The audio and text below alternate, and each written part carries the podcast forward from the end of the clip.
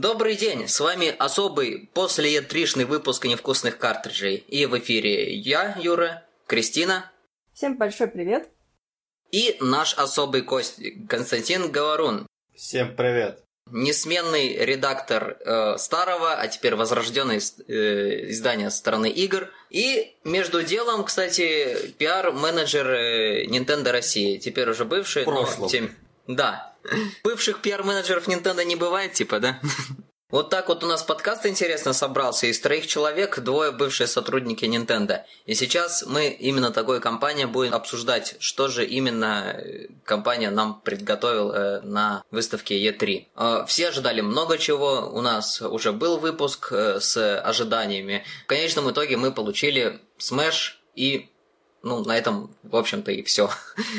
Презентация вышла неоднозначной, кому-то понравилось очень, кому-то очень не понравилось. Поэтому предлагаю сейчас обменяться впечатлениями просто эмоциональными. Зашло или не зашло? Да, в этом роде. Ну, для меня это было как э, некий преждевременно случившийся секс. Я даже не знаю, как это сформулировать. Началось все классно, а потом все раз, и пошел вот э, этот гигантский длинный ролик по Super Smash Bros. Я не понимал, когда он закончится, а потом я понял, понял, что он не закончится никогда. И ничего нового мне не покажут. Даже логотипы какой-нибудь новой игры. Мне кажется, единственные, кто сейчас балдеют от презентации Nintendo, это только фанаты Smash, честно говоря. На самом деле, да, то есть э, мне презентация понравилась, но я искренне сочувствую людям, которым просто Smash даже не то чтобы нравится, но просто не заходит. Вот насколько я знаю, тебе, Кость, как-то он не очень идет, да? Вот, э, ну, я не раз говорил, что многие игры Nintendo я не до конца, может быть, понимаю для себя лично, но я понимаю умом, что они очень крутые, классные, и у них есть много фанатов. И Super Smash Bros. как раз типичная игра – я понимаю, что это классный файтинг, что у него есть киберспортивный потенциал, что какой-нибудь новичок там не победит профессионала. Ну, что хорошо. Там много персонажей, это отличный фан-сервис, она хорошо объединяет все бренды Nintendo, плюс она привлекает бренды там, сторонних компаний, там, не знаю, как Cloud из Final Fantasy или Solid Snake. Да. Но при этом я, когда вот начинаю играть в Super Smash Bros., я понимаю, что это вот не тот файтинг, к которому я привык, и у меня просто нет времени на то, чтобы обучиться в него играть. Ну, жизнь коротка, и я не могу научиться играть во все файтинги, мне хватает Mortal Kombat и Soul Calibur. То есть даже не Street Fighter? Даже не Street Fighter, кстати, да. Street Fighter я могу играть на каком-то уровне, но при этом тоже Street Fighter профессиональный, он немножко другой, не так, как я играю. И я не буду никогда киберспортсменом по Street Fighter, мне это нормально. Ну вот. А Super Smash Bros. я смотрел, ну, классно все. Но вот сама конференция была выстроена как? Сначала показали новую игру про роботов. Отлично. Потом показали Марио Пати, вот э, Fire Emblem, тоже все хорошо. Дальше должно быть какое-то основное блюдо. Окей, Super Smash Bros. не вопрос, много про него рассказали. Но дальше в финале должны быть какие-то один-два завершающих панча таких. Как анонс Metroid Prime 4 в свое время, здесь точно так же можно было показать просто трейлер сюжетный какой-нибудь Metroid Prime 4, без геймплея, без всего, просто что вот мы, мы делаем игру нормально. Или показать какой-нибудь трейлер Bayonetta 3, тоже угу. нормально.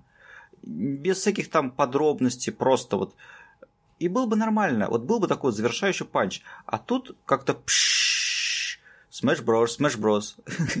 Это в том числе проблема того, что заранее, когда были предыдущие директы, вот как раз-таки анонсировали Байонету, и вот согласитесь, что, наверное, был бы больше, больше вау-эффект, если бы эту Bayonetta 3 анонсировали вот на E3, а не до этого. Именно так, именно так. Ну, у меня просто подозрение есть, что Nintendo, ну, за исключением случаев, когда и просто не приспичит, то есть это прошлый год и, допустим, год 14, когда надо было просто все показать. Ну, так вот, у меня есть предположение, что Nintendo просто сама уже для себя решила, что E3 это не основное. То есть, то, то есть она может постоянно выкатывать э, директы, она может постоянно э, участвовать в Gamescom, Game Awards, э, Japan Expo и прочее, прочее. Не сами это говорили буквально на днях. И поэтому они E3, как я понимаю, представляю, по крайней мере, видят просто как очередной, очередной способ выкатить директ. Ничего большего. Ну, за исключением, пожалуй, Трихауса. Вот на это они делают ставку, конечно. На самом деле, вот еще некоторое время назад, э, лет пять назад, что ли, были разговоры о том, что E3 это все-таки конференция конкретно для американского рынка. И она вообще больше должна быть посвящена тому, вот, что осенью выйдет на американском рынке, чтобы подробнее об этом рассказать. Но это не совсем работает, потому что все равно во всем мире вся пресса воспринимает E3 как главное событие, которое задает вот тренды на там, будущее, на годы вперед. И все равно вся пресса подводит итоги E3 и указывает, там, кто выиграл конференции, кто выиграл выставку в целом. И это очень важно, потому что потом весь год люди будут вспоминать, окей, кто там выиграл E3? А, Microsoft же. А то, что у Nintendo были другие директы, то, что Nintendo анонсировал игры в течение года – это, конечно, интересно, но в первую очередь фантом Nintendo. А тем, кто принимает решение о покупке консоли, такой, м окей, почитай, что там с E3 было. А, окей, Microsoft, м может быть, Xbox куплю. О, PlayStation хорошие игры, тоже, может быть, куплю. М Nintendo что было? Ну, одна игра, нет, что такая фигня. То есть, психологически это неправильно. Это нормально для существующей аудитории Nintendo, которая, ну, знает про директы, смотрит их там, им всем все хорошо, им все нравится. Но чтобы расширить аудиторию, нужно было выиграть хитрину, елки-палки. Ну, я вспоминаю твиты Вилсакома про то, что...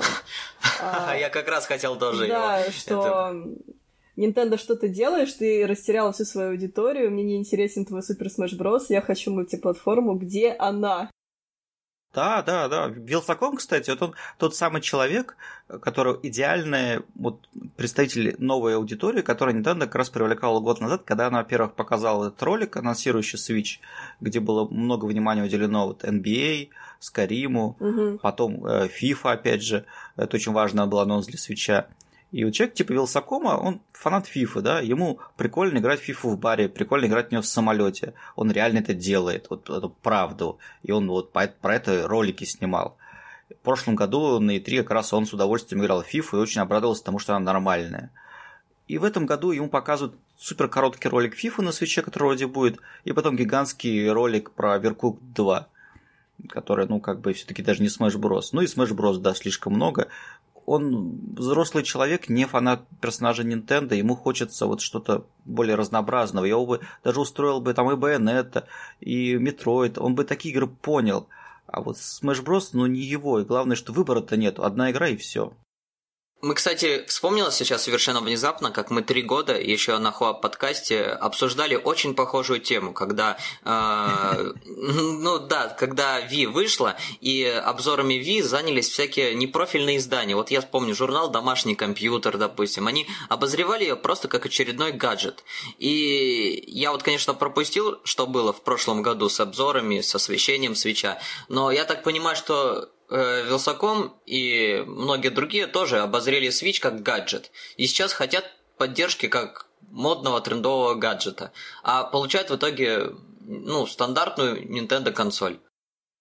Ну, я бы сказала еще по поводу позиционирования изначального свеча в Кости, если помнишь, анонсирующий ролик, самый первый, в котором э, Nintendo игры чередовались с мультиплатформой. То есть человек поиграл сначала в Марио, потом выглянул в окно, а там на спортивной площадке играют там в NBA, там, или в FIFA, или еще во что-то. И это было очень как бы показательно, что Nintendo такая, да, ребят, мы слышим, что вам не только Nintendo игры хочется, но и мультиплатформу большую такую, а-ля Skyrim и так далее.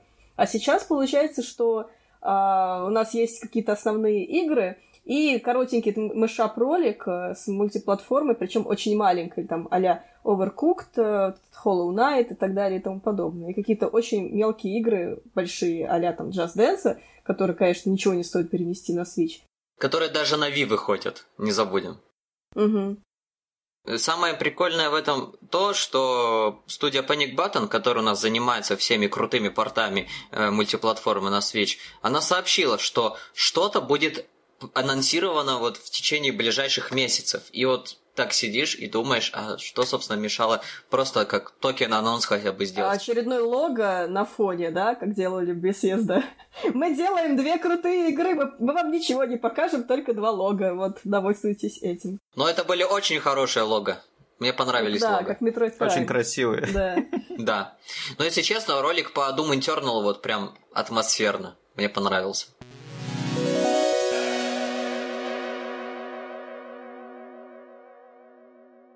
Ладно, мы заходим опять в дебри. Предлагаю тогда от э, впечатлений перейти уже к фактике.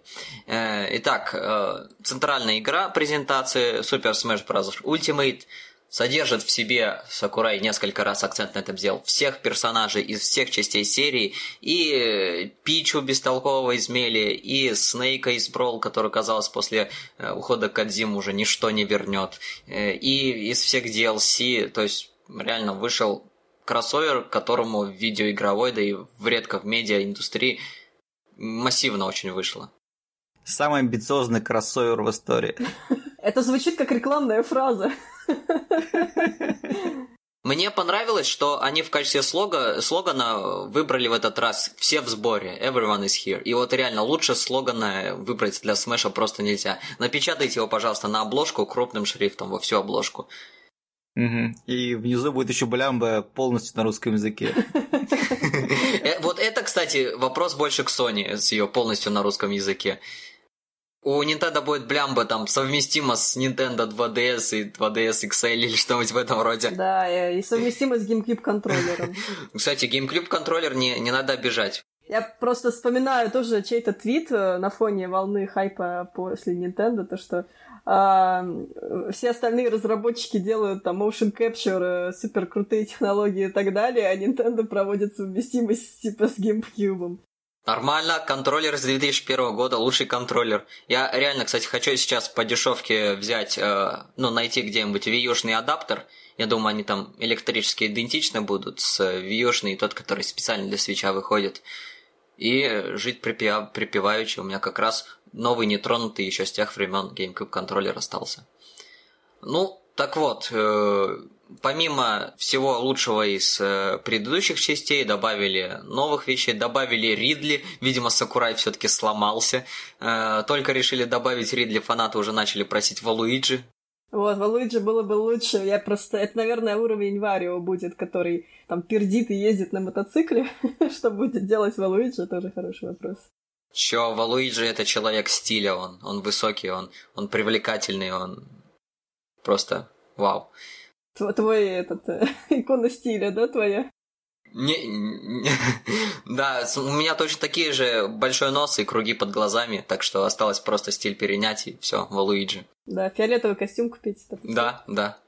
И добавили много механик, которые понравятся в том числе фанатам имели. Э, то есть это удары из э, дэша, которые, по сути, отменяют и саму идею вейвдэшинга, который в Мели использовался, э, увороты из воздуха, ну, короче, много чего сделали. В целом стала более динамичная игра, я считаю. Конечно, я не играл, но... Ее, показывали целый день потом на Treehouse е, этот Smash. Я наслаждался, я постоянно... У меня на время Treehouse а был такой setup дома. Э, я играл на Switch е Fortnite, а в углу он... Да. Я играл в Fortnite, а смотрел Super Smash Bros. Молодец. Да, в углу стоял геймпад на Wii U, э, геймпад от Wii U, и я на нем смотрел Трихаус все три дня. Ну, к слову, о Трихаусе я что-то уже, по-моему, не сильно его понимаю. В том плане, что раньше, когда прям сильно-сильно увлекалась Nintendo, я смотрела E3 и смотрела все вообще Трихаусы каждый день и так далее. А сейчас мне уже, ну, не так это интересно. При этом у них же такая механика, что они анонсируют какие-то новые вещи на Трихаусе. Там, а, допником, там, что в Mario Tennis Aces появится там еще два персонажа, потом что-то еще было про Smash. Ами, amiibo еще какие-то анонсировали. Да, да, да. И вот эти новости, они хоть и постятся, да, в социальных сетях Nintendo, но они как-то вот э, в этом всем большом-большом потоке, они просто теряются. И в итоге даже я не то чтобы сильно вижу, чтобы пресса об этом писала. Конечно, потому что пресса уже все давно подвела итоги. И самое смешное, что это продолжается уже вот, ну, третий год, угу. наверное, где-то. Когда есть некий директ, который плавно переходит трансляцию, ты не понимаешь, когда он закончился. И главное, еще потом новости появляются, а все, все уже написали о выставке. Вот это странно.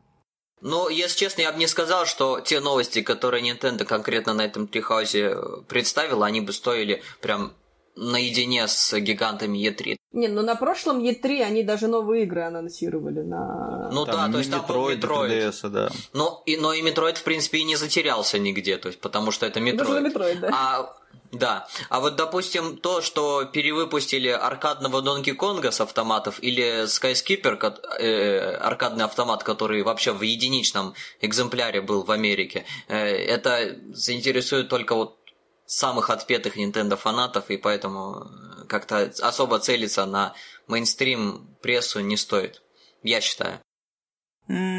Ну так, на самом деле, мне кажется, что Nintendo, возможно, стоило бы на E3 делать вообще вот нормальную конференцию с аудиторией, с людьми, и тогда можно было бы даже такие анонсы как-то весело обыграть, какого-нибудь ветерана на сцену вывести, сказать, а знаете, вот мы там для фанатов анонсировали такую вещь. То есть из всего можно было бы сделать такое шоу красивое, чтобы показать, на самом деле, в том числе и картинку зала, который аплодирует, зала, которому нравятся все эти анонсы. А когда вот директ, да, тут, конечно, в директ такую вещь не включишь. А, раньше я бы сказал, что не стоит, что Nintendo разучилась делать живые презентации и тому подобное, но после того, как они вживую представили Switch в дай бог вспомнить, январе прошлого года, э, я с тобой соглашусь. То есть и у них действительно очень, причем оригинально получилось. Вроде и не живая презентация, вроде и не директ, что-то очень среднее, в итоге лучшее из всего. Ну, по, по крайней мере, Square Enix в этом году тоже же сделали видеопрезентацию. И, если я не ошибаюсь, электроники, но электроников была все таки до этого до этого какой-то предпосылкой. У них же там был целый огромный стенд, очень много всего там происходило, поэтому, ну, то есть это не так сильно читается. По крайней мере, они делали прямую трансляцию с их стенда, а Nintendo в этом плане не делают. У них все время такие крутые стенды на E3, и они не попадают в видео, и, ну, немножко незаслуженно. Соглашусь, соглашусь. Они вот они попадают только в трихаус. В перебивке это между трихаусами. Да, в перебивке, что вот, смотрите, какой красивый у нас стенд. Ну да, блин, на самом деле, да, вот я вспомнил, как в этом, ну точнее, в этом году они оформили все со смешем, с предметами из смеша, там, молотки, монада, ну вот по всем фотографиям все, что я вижу, это вот огромная плазма, на которой они играют. Потом вот этот огромный арт, где все персонажи, да, подсвеченный. И вот эти вот пропс Super Smash Bros. Э, и все, что пока я увидела. То есть там вроде как еще покемоны есть, что-то, наверное, еще есть, но ну как есть, там, говорят, четырех, это, четырехчасовые очереди были к покемонам. Не, я не спорю, что там очередь. Я имею в виду, что еще у них было на стенде представлено, помимо этих игр. Да я думаю, что мало что, ну, кроме вот тех же самых инди-игр и того, что уже есть. Может быть, Марио Теннис также. Да, и Fortnite. ну, о нем мы еще поговорим.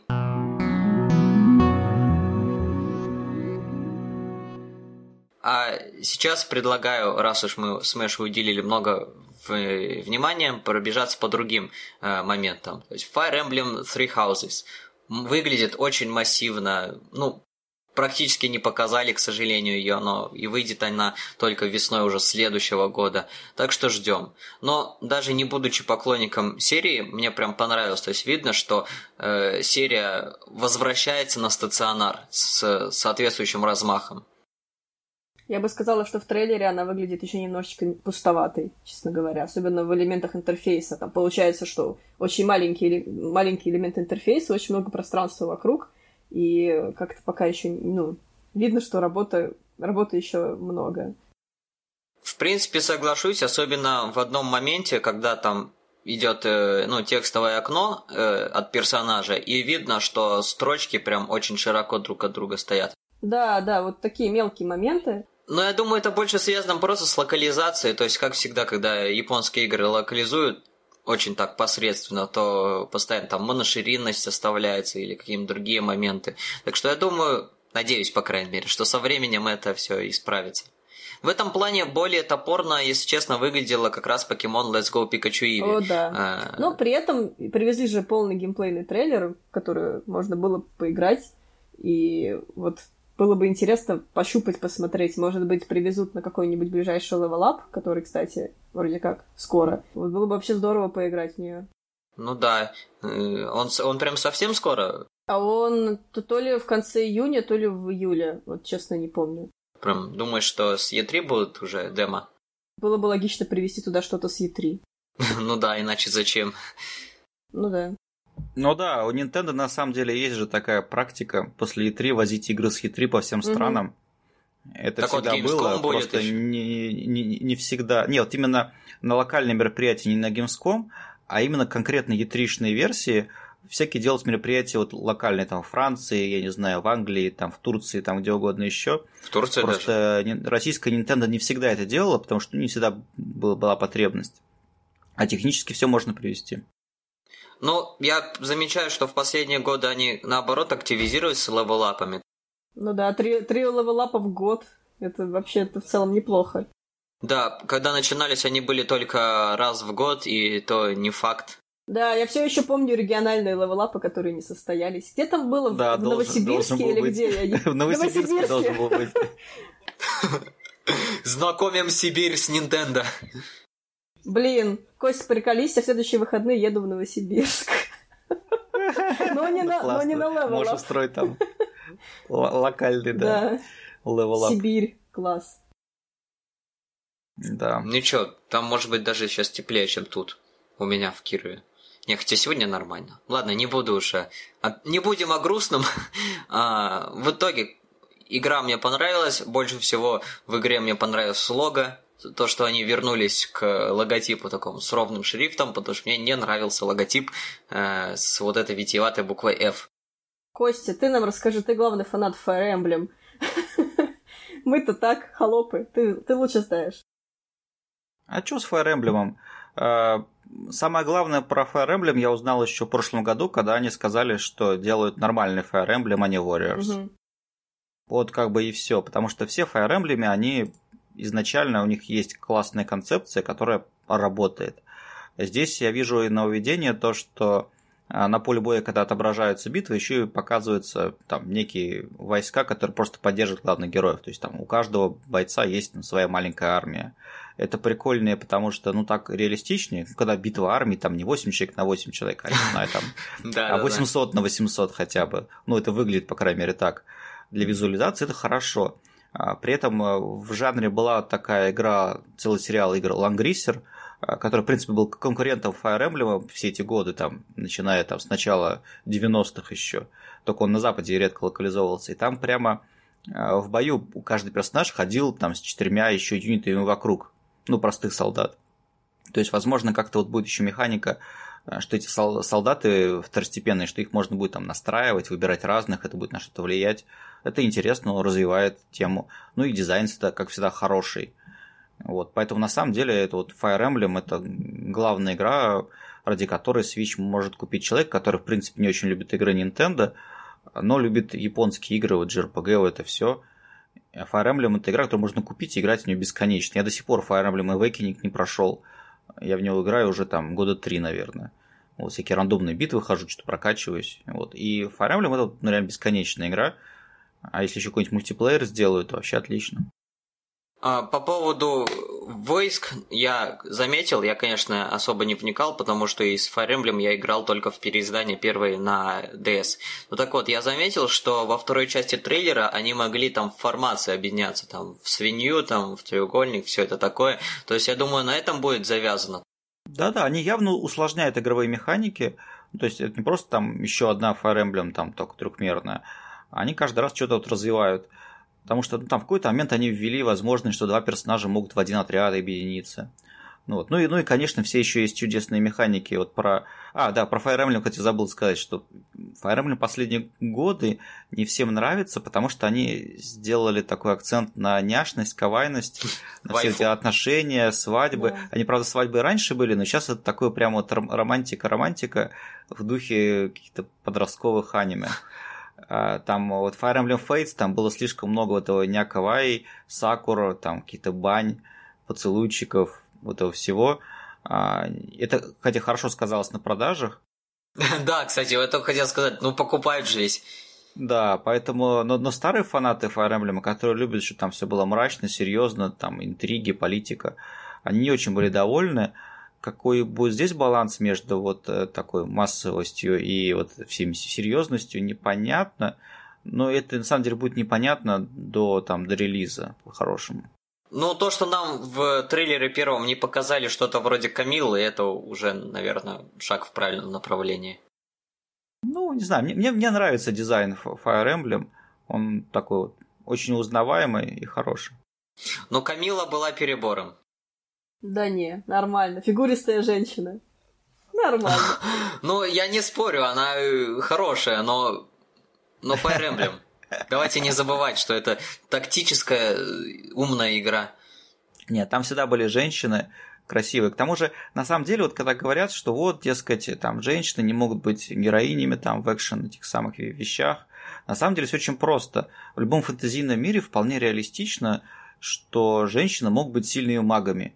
И даже если они полуодеты, это не мешает им колдовать. То есть в этом нет никакого там даже, я не знаю, ни сексуализации, ни какой там, что женщин специально пихают в игры. На мой взгляд, очень реалистично то, что ведьмы там красивые. Это нормально. Как бы, а даже в русском языке, наверное, как обворожить глагол. Да, да, да, да, да.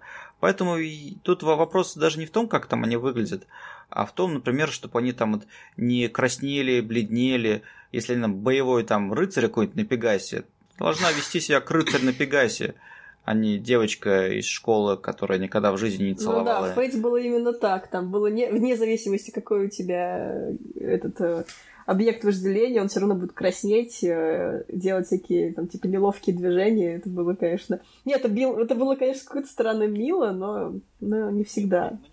Не, мне, мне, мне нравится. Я на самом деле люблю всякую вот такую фигню. Но я при этом понимаю умом, что не всем это, во-первых, это нравится, а во-вторых, иногда это может идти в разрез с серьезным сюжетом. То есть, когда этого слишком много, то или сюжет уже не, не получается воспринимать всерьез, или он на самом деле какой-нибудь примитивный. Если честно, в видеоиграх по определению какого-то глубокого серьезного сюжета нет ни в одной. То есть ни одна еще видеоигра не сравнилась с э, хорошей книгой. Ну, это немножко нечестное сравнение, потому что ты как бы по сути сравниваешь текст из игры с текстом книги. Текст книги всегда лучше, э, потому что книгу не нужно визуализировать, не нужно добавлять твой геймплей и как бы, много там всяких проблем. Не, сюжет в играх может быть эпизодами очень хороший, ну, как там, не знаю, Metal Gear. Вот Metal Gear Solid 3, например. Там все нормально. А, mm. Есть отдельные игры, но при этом всегда можно взять какое-нибудь там преступление и наказание и сказать, что ха-ха, преступление и наказание лучше, чем любая игра, до свидания. Ну, да, наверное. Получи Кадима. Да, да, да. Ну да, Кадима своим Death Stranding докажет всем обратное. Потому что там столько всего намешали, конечно. Читал этот анализ от ДТФ, вот. Во-первых, я удивилась человеку, который это, это все нашел, это все написал, сложил кусочки пазла, в принципе, пока вообще непонятно какого. Ну, вот. Это, конечно, ну, здорово, ничего не скажешь. Меня больше всего поразило, я не знаю, насколько это правда, неправда, но я видел в Твиттере, что чуть ли вот не на этом, на ожерелье героини было зашифровано какое-то сообщение. Да, песня которая играла в первом трейлере. Но, опять же, непонятно, как бы это просто, скорее всего, пасхалка. Вряд ли оно имеет отношение к игре. Она имеет отношение к Кадзиме. Это, это прям... Мне больше понравился тот факт, что я даже не обратила внимания, но на последнем постере где-то эта вот женщина с перевернутой радугой, она, оказывается, полупрозрачная. То есть совершенно не факт, что она на самом деле живая. Скорее всего, она мертвая. Но опять же, в общем, Кадима там что-то дикое мутит, и это круто. Короче, даже если игра получится так себе, то все эти обсуждения будут того стоить, я считаю. На самом деле, то, что делает Кадзима, он начинает игру до ее релиза. И вот все эти обсуждения трейлера, это, по сути, часть игрового процесса, ну, часть, по, часть игрового повествования. Да-да, это как АРГ. И вот, например, то же самое пасхалка, да, про ожерелье и музыку. Она не несет сюжетного, может быть, смысла, но при этом она показывает, э, что это такая проверяемая вещь, которая показывает, что в принципе есть смысл искать в Death Stranding что-то, что это не, э, не знаю, фанаты что-то себе сами придумывают, на самом деле там ничего нет. На самом деле что-то есть. Это именно такой пример, что вот смотрите, чуваки, вот вы это нашли, это правда, а может и другое, что вы нашли, тоже правда. Это, ну, реально классно. А там уже можно под шумок что-то реально и не доделать, и, типа, мол, пусть сами ищут и сами и найдут что-нибудь, придумают. Ну, я, я да, я все-таки я циник немножко. Но, по сути, это, это в каждой игре можно, в принципе, такие вещи находить, о которых разработчик, наверное, даже не думал, а сообщество нашло. Но совершенно не факт, что это было задумано изначально.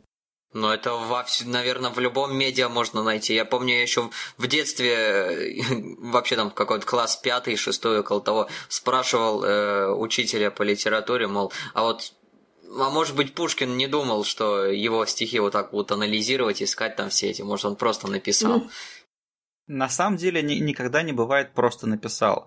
Например, ну, ты, например, какое-нибудь произведение читаешь какую-то вещь, которая кажется тебе цитатой откуда-то, а автор, может быть, ничего такого не задумывал. Но вполне возможно, что он читал там произведение, которое цитируется, и подсознательно просто упомянул, потому что, ну, не знаю, в детстве, например, когда многие пишут там первые свои какие-то рассказики, романы, там, графоманят, они что делают? Они в первую очередь пересказывают, на самом деле, любимые фильмы, любимые книжки, только иначе. И они не хотят это делать прямо сознательно, но так получается, потому что ну, из чего люди создают произведения? Либо из, из опыта. Либо из жизненного опыта, либо из того, что они прочитали, увидели. Вот как бы и все. Ну, тут соглашусь, потому что реально слышал об этом еще давно. То есть любое произведение, оно сформировано из воспринятых ранее произведений.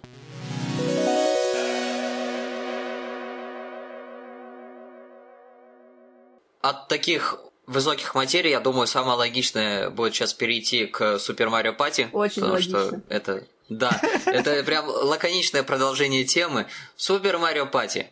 Наконец-то они додумались послушать фанатов, избавиться от этой дурацкой машины, которая появилась в девятой части. Даже добавили онлайн, пусть это не полная как бы, игра на доске, но мини-игры, но это уже шаг вперед, это уже что-то. Фанаты там, не знаю, сейчас празднуют.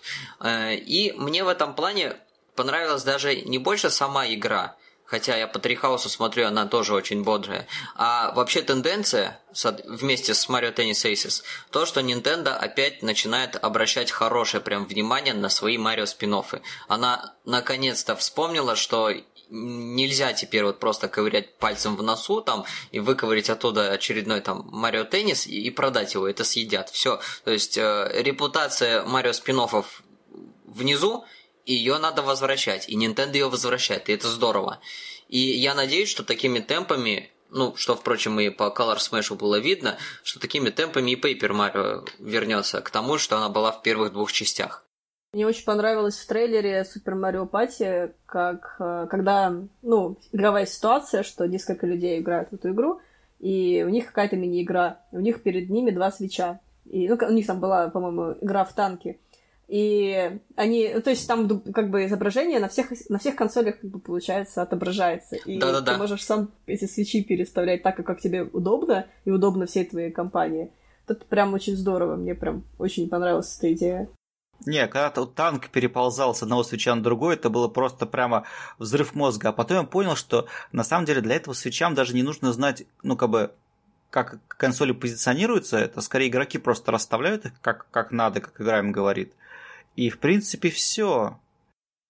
Не-не-не, там они под это дело, кстати, давно уже патент э, этот, опубликовали. И в трейлере, если пересмотрите внимательно, видно, что они, когда расставили, они просто проводят пальцем через оба свеча. А, и да, я, я тоже сначала не думал, я сначала думал, что, блин, там, наверное, еще какие-то сенсоры. А я же понимаешь, я все равно в джойконах дофига сенсоры, в свече тоже их порядочно, она на все что угодно реагирует. Я думал, ну, в общем, ты задаешь направление консоли, она понимает, что вот тебе вот так вот удобнее, да, вот если ты проводишь пальцем по экрану. И как бы после этого начинается игра там с какими-то переставлениями внутренними, системными. И всем удобно, всем здорово.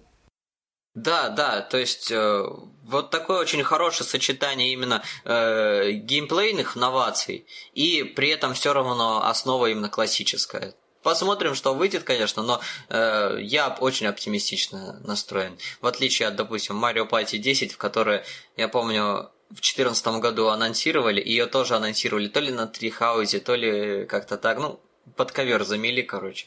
Да то там был Баузер. а, в, в 10 было Баузер? Или в этом? А, ну, для, на Wii U, который, а. который был.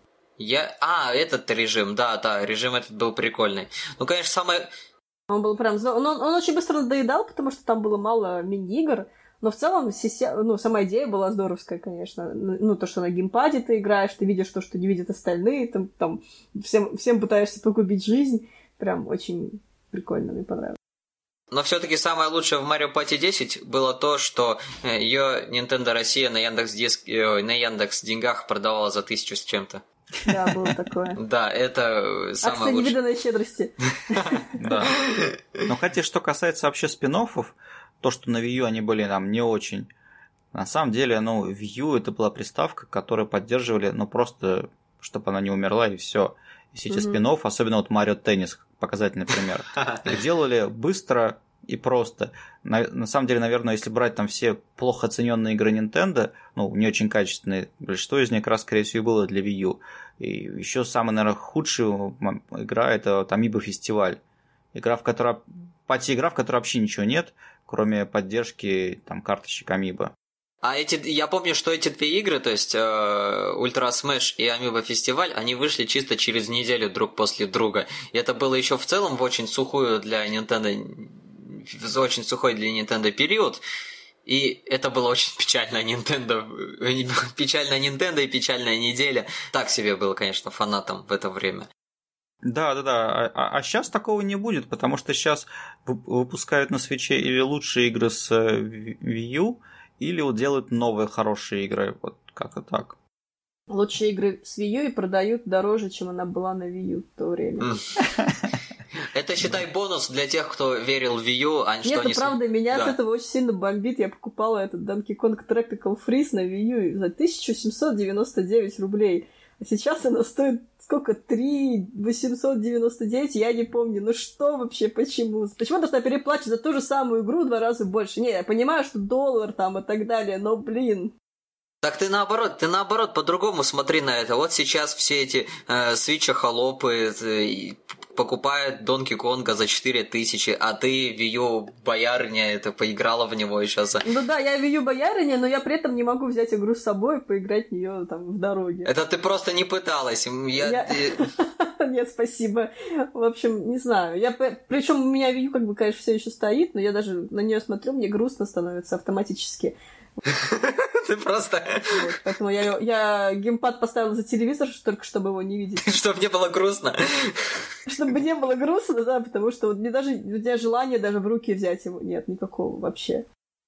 Если честно, у меня просто нет про контроллера, и когда я беру геймпад U в руки, у меня даже более-менее нормальное впечатление, в основном от стиков хороших и кнопки. Но я думаю, это все избавится, когда я куплю себе все-таки свитчевский про контроллер. А сейчас у меня U тоже подключена, она включается иногда такой, ой, Марио Теннис на Nintendo Switch выходит, посмотри рекламу для него. Да, давайте мы, мы на- мы нашли еще, еще один канал для рекламы наших новых игр. Это экран Wii U, да, и поп-ап сообщения. Не, ну я говорю, она у меня еще во время E3 чисто служила Ютьюбом. Прям Wii U только этим и работала.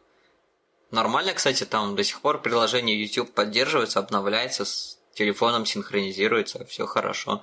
Кошмар. И переходим к последней, более-менее крупной игре. Которая была вступительной для директа.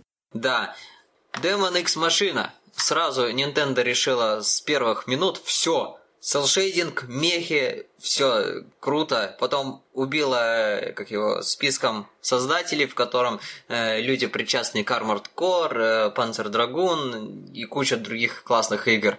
Э, я считаю, что вот Правда, это не от Nintendo, а от Marvelous. Я считаю, что они прям постарались этой игрой. Э, По Трихаузу я, к сожалению, ее особо не смотрел. Может быть, кто из вас видел?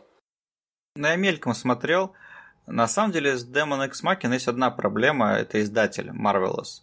Потому что эта компания достаточно бедная, и что-то там мощнее, чем, не знаю, Harvest Moon, ей делать сложно. И игра тоже выглядит бедновато. То есть сначала ты смотришь, вот робот, э, кстати, похожий на роботов из Armored Core, только селшендинговый. Там летает, дерется, стреляет, а похоже на самом деле больше всего на Zone Enders. а, А потом ты смотришь, что ну, уровни-то пустоватые, и с таким вот подходом вполне можно сделать совершенно проходную японскую анимешную игру, которых на самом деле там десятки, сотни, которые на Западе просто не выходят. И как бы и все. А может сделать что-то хорошее, но вот пока меня все это не убедило, и, честно говоря, вот именно только звездный состав разработчиков убеждает в том, что ну, нужно за игрой следить, а все остальное как-то не очень. Но, если честно, на безрыбье, которые представляют собой игры про мехов, да, ты как раз вот писал не так давно на эту тему, э, и это хорошо. То есть это точно так же, как, э, ну, в моем конкретном случае с э, point-and-click квестами. Конечно, последние годы исправилась ситуация, но когда просто все забили на point and click, там радовался любому. То есть понимал, что лучше э, каких-нибудь кла... Э, лучше какой-нибудь классики от Сьерры или Лукасарца уже ничего никогда не выйдет, но все равно хоть это надо поддерживать, иначе вообще даже этого не будет. Ну, мехи мехами, но я, если честно, не сильно поняла вообще, что из себя игра будет представлять по трейлеру. То есть там просто собрание разных сцен, которые выглядят ну, неплохо, но я просто люблю больших роботов, и вообще, по идее, это должно вызывать у меня какое-то прям вау-вау, я хочу эту игру, но я не поняла, как она будет играться вообще. То есть это действительно просто были как будто бы собрание маленьких кусочков из кат-сценок. Как в это играть, я вот, если честно, не представляю.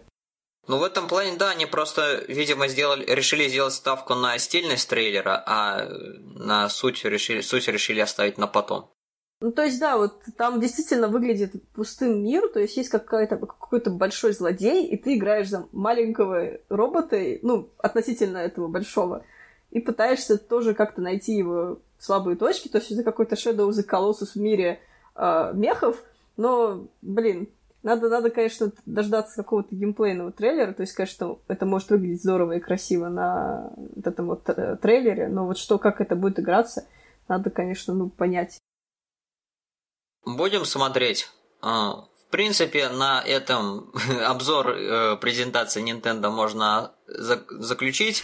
Да. Ну, единственное, стоит упомянуть, что показали э, сюжетное расширение для Xenoblade Chronicles 2, э, которое даже получит свое, свой ритейл-релиз, коробочка, картридж, все дела.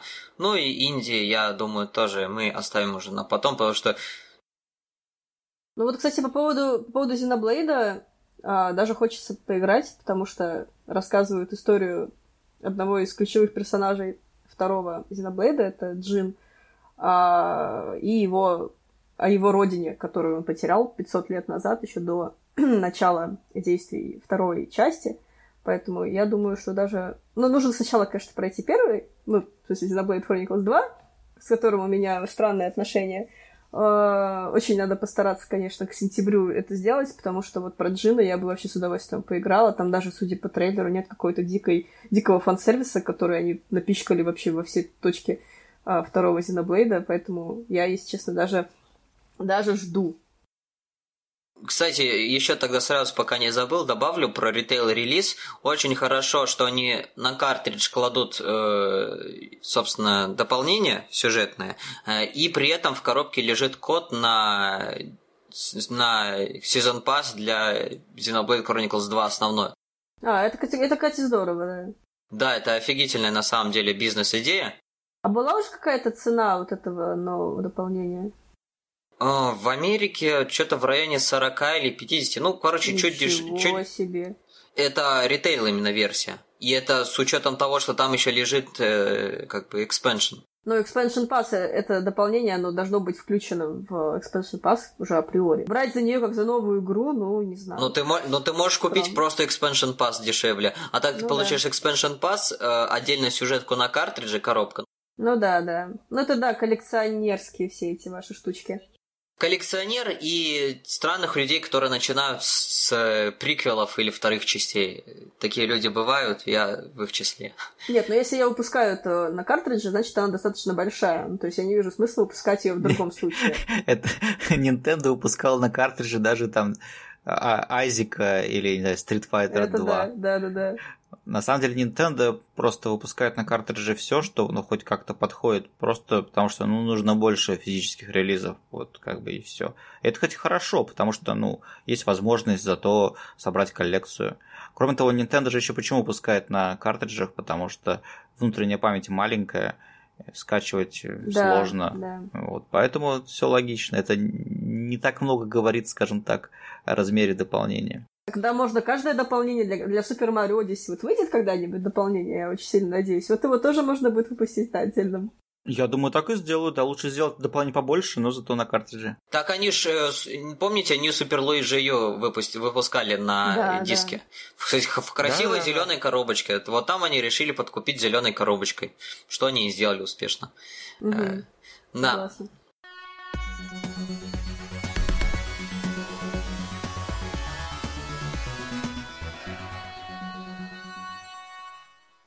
Предлагаю на этой ноте зеленой перейти к э, тому, что было на презентациях э, от сторонних разработчиков, тоже опять же с акцентом на Nintendo. Э, Ну, в этом плане традиционно здорово себя показала Ubisoft. Ну как здорово? То есть да, она выпускает опять новый Just Dance, в том числе и на Wii, потому что это Wii, еще не удивлюсь, что она больше всего как раз на Wii разойдется. А, да, она выпустила новую часть э, мотогоночной серии Trials, и она э, показала уже во второй раз, в первый раз был еще на прошлом E3, Starlink Battle for Atlas. Э, на этот раз с камео Star Fox. Я очень рад этому, я просто визжал, когда это анонсировали. Причем это сделали очень прям красиво, стильно. Я даже сначала не понимал, что происходит, а потом, когда они еще меня добили тем, что они вы, выдвинули Миямото на сцену, подарили ему Арвинг и запихали его обратно. Это, я, я, я так и не понял, что там произошло, и мне кажется, Миямото тоже не понял, что с ним произошло. Да, он же, мне кажется, вообще ни- ничего не понимал. Ему там что-то говорят, он такой, а, Он да. поулыбался, посмотрел на самолетик и ушел за сцену. Не, Да. самое лучшее в этом моменте, когда Миямото же сидел в первых рядах, когда его просили выйти на сцену, он встал, и Да-да-да. мужик, который сидел рядом, пересел на его место. Это было что? Зачем ты это делаешь? вообще?» Я не заметил. Это было просто очень смешно. Там, да, как бы логично с операторской, то есть э, с шоу-постановочной точки зрения, то есть никто не хочет, Не, он чтобы... просто реально так взял пустых- пустых быстро, мест. быстро так Да, так. поднялся такой, он еще такой крупный мужик, то есть вообще это было, конечно, странная ситуация, да, Миямото тоже. Я, я вот опять смотрел это вот и думаю, блин, Миямото, ну когда ты уже научишься хотя бы чуть-чуть понимать по-английски, я, конечно, все понимаю, но, но блин, Зачем ему, зачем ему по-английски понимать, он Миямото? Или он, может быть, может быть, он понимает, он просто уже в образе. Я думаю, если бы у меня было бы такое имя, я бы тоже ни английский, ни ничего бы уже не учил. Просто сидел бы, самолетики получал и Star Fox Zero клепал бы. ну-ну. Не, на самом деле все эти японцы, которые не говорят по-английски, они на самом деле прекрасно по-английски понимают, но они не говорят по-английски, потому что они стесняются потерять лицо. Ну, то, что они там Ну что-нибудь да, ошибутся, и что-то не, не, не четко. Так вот, Нет, на презентации проще, Cry да. Кости, там Ага. же вышел А, японец. Там такая Он же- энергетика Он просто же так была. смешно говорил, и потом такой, блин, мой, мой типа коллега скажет лучше, я по-английски так себе. И ничего, нормально вообще. Да, да, да, да, да, да, да, ничего. Но при этом он, в принципе, вот в разговоре вполне, ну, по-английски понимает и говорит. Ну, вот, хотя, конечно, так. Ну, как русские часто знают английский. А, Кость, подтверди, кстати, ты как больше знаток японской культуры, ведь э, попытка японцев говорить там на неизвестном языке, это все равно произносится как знак уважения, так ведь?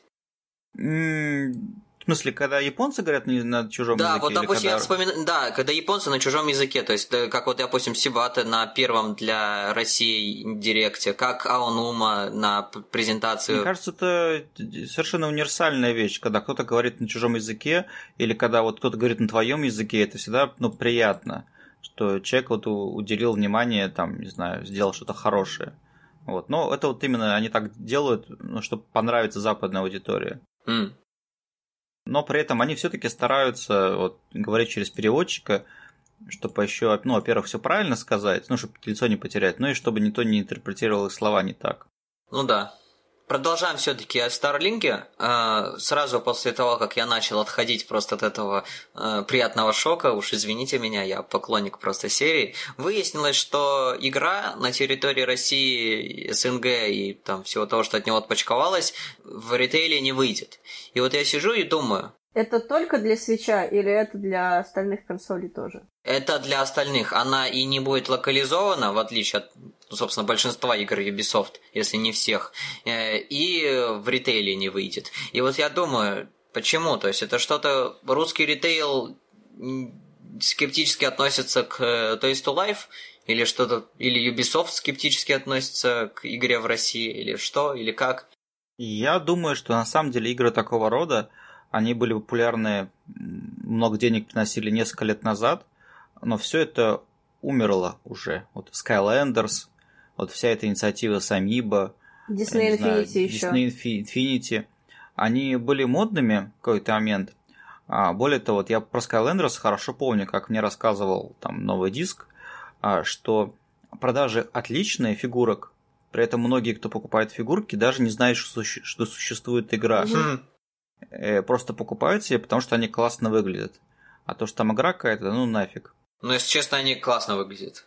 И получается, что какая-то странная ситуация, что да, есть какая-то вот фигурочная часть, есть игра, она местами она может быть там популярной по каким-то причинам, но при этом она используется не так, как задумывалась, и потом какой-то момент все равно надоедает. Ну, как вот Амиба, например.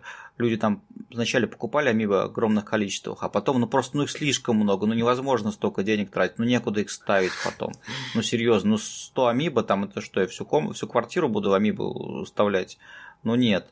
То есть, ну, есть какая-то мода, она как бы наступила, а потом она схлынула. Ну, это как всегда, и да. Здесь тоже то же самое.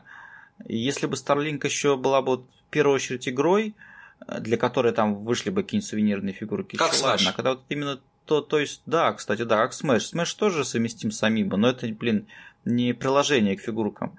А здесь именно эта игра воспринимается Starlink как приложение к фигуркам.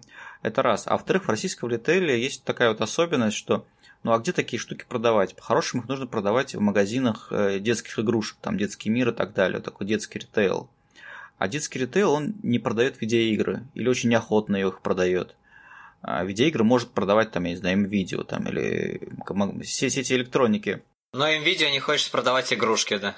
Но видео не будет продавать игрушки, ну или будет продавать но на каких-то странных условиях. Для них это непонятный продукт. Вот и получается, что такие вещи продавать, ну, по-хорошему негде. И проще не делать это, вот и все. Они еще очень габаритные, все эти коробки с игрушками, они еще много места занимают.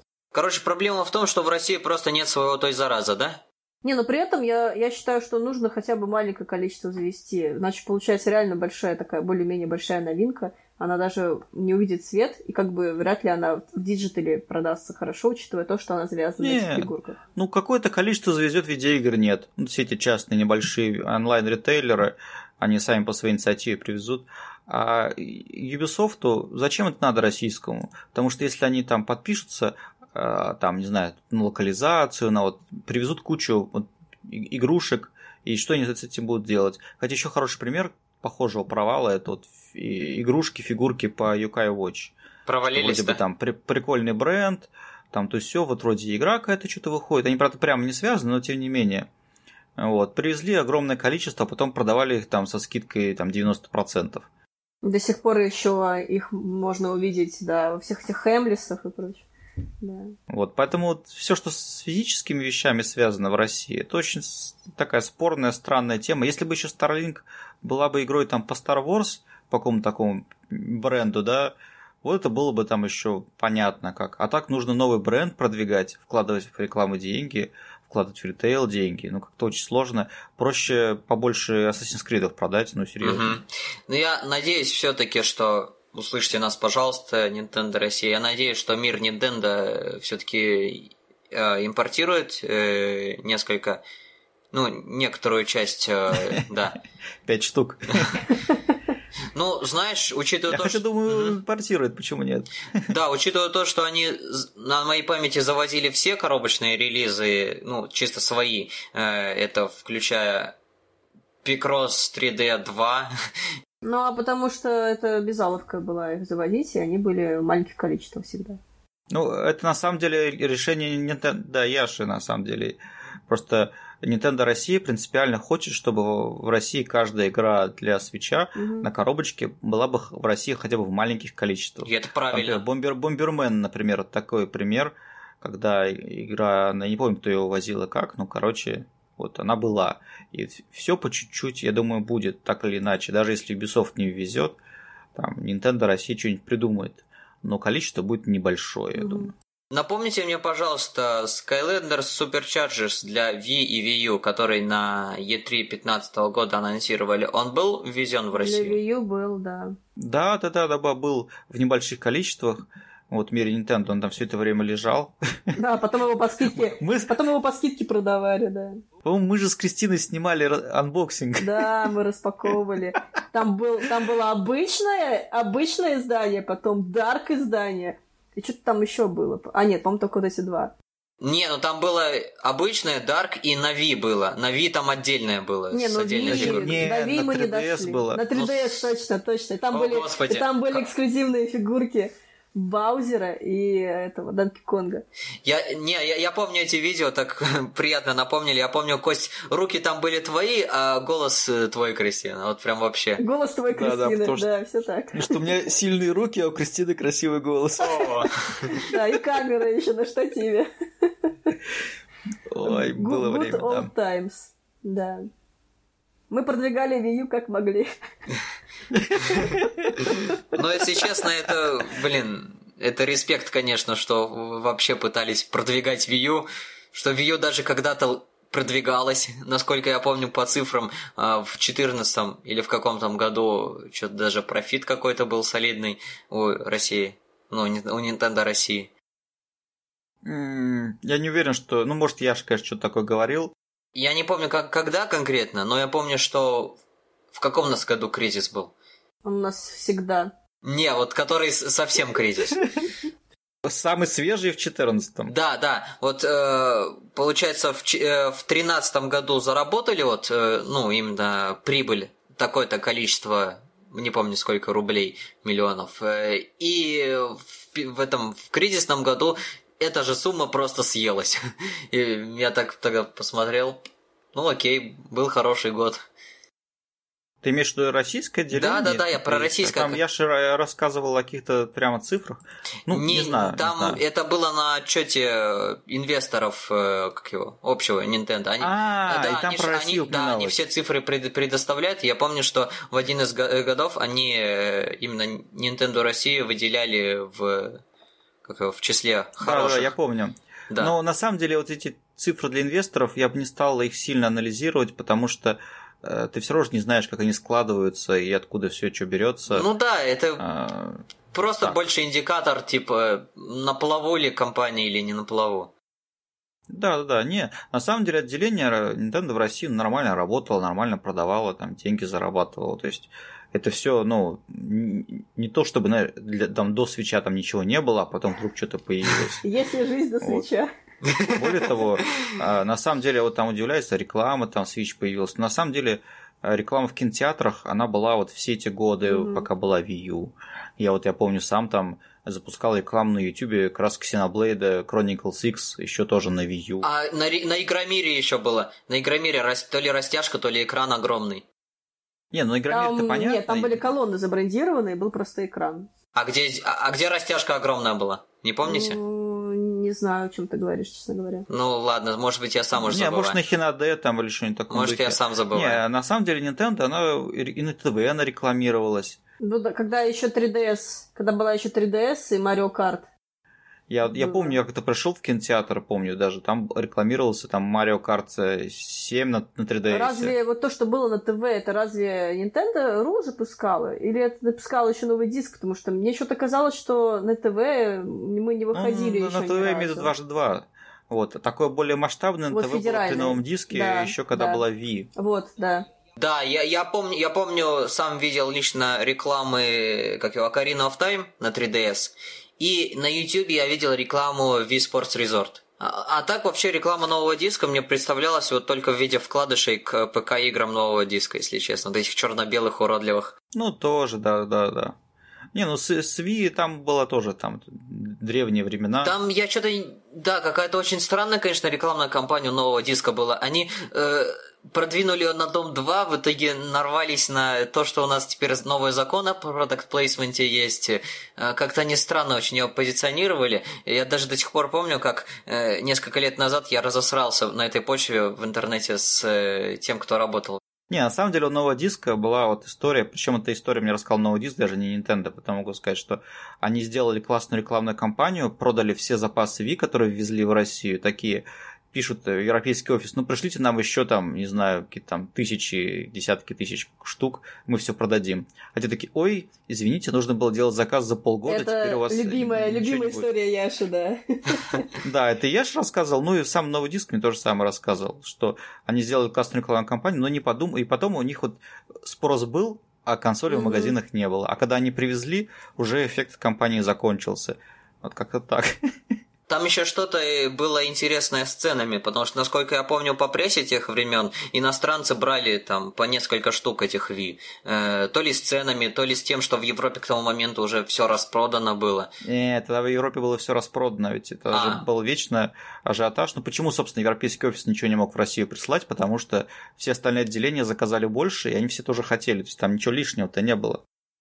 Из прессы тех времен я, кстати, еще вспоминаю очень уверенное обещание нового диска о том, что они выпустят, причем в коробке на диске, локализацию меню V. Э, ну, так и не дождались в итоге.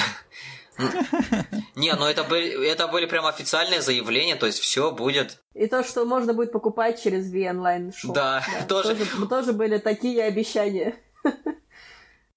Я, я даже помню, я, я надеялся на это, уже при Nintendo Ru, уже при Wii U надеялся, что включат это Wii в канал, но в итоге его выключили.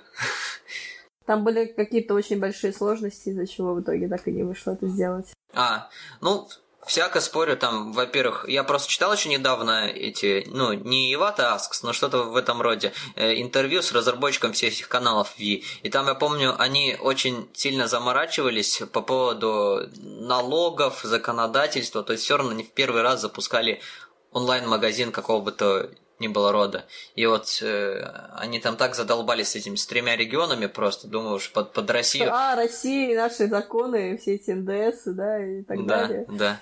Ой, страшно, ой, не будем. Не, ну, потому что, да, Nintendo компания, которая э, очень обеспокоена законами, и она законы соблюдает на 150%. То есть, если есть хоть малейшие сомнения, можно делать или нельзя, то она не делает. То есть, вот чтобы вот вообще было невозможно придраться. На этой почве я вспомнил очень интересный, но реально странный факт. Э, на запуске Ви э, в Европе, причем во всей Европе, нельзя было в eShop купить игры 18+, э, в дневное время.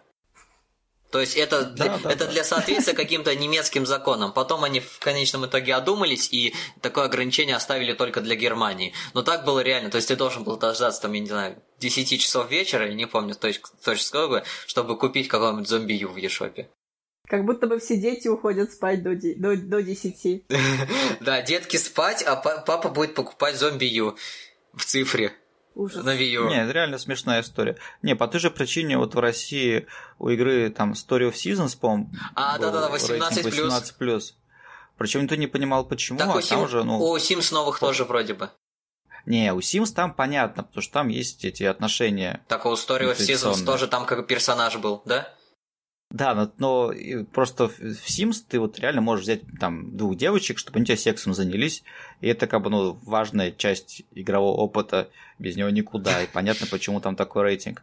А в Story of Seasons там просто был один супер второстепенный персонаж NPC, который, если на него смотреть внимательно, напоминал там девочку, переодетую мальчиком, или дев... ну, короче, какого-то кросс-дрессера, да, с ним нельзя было ничего делать. Это, там, он ничего не показывал, ничего не пропагандировал, не рассказывал. Просто такой персонаж был, и на всякий случай второстепенный, из-за него сделали рейтинг 18+.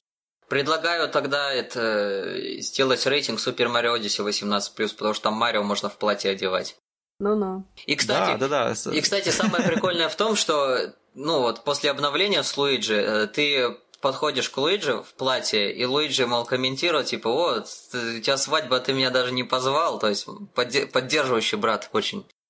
Да, да. Не, самое смешное, что да, и по, по сути и Зельду можно делать 18+, и Марио, но тут уже как бы... Строгость законов как всегда у нас. Ну, это просто абсурд, ну, уже какой-то. Абсурд, абсурд. Не, потому что на самом деле игры не про это, то есть в отличие от Sims, поэтому как бы... Это в Зельде же тоже был момент, где здравый, здравый нужно смысл переодеться. Победили. За это же тоже можно, по сути, улепить 18 плюс спокойно. Э, меня больше всего поразило, как раз возвращаемся все-таки к э, делам насущным, к Е3, э, как спешно трейлеры и реклама The Last of Us 2 это с российских каналов повыпиливали. Да, было такое, было такое. Ну, в частности, из-за того, что вот. Ну вот, да. пропаганда нетрадиционных отношений.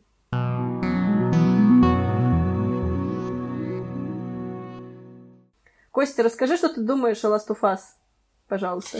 Ну, с Last of Us, э, да, я писал. Э, все почему-то, вот я когда говорю, вот мне не нравится там геймплей.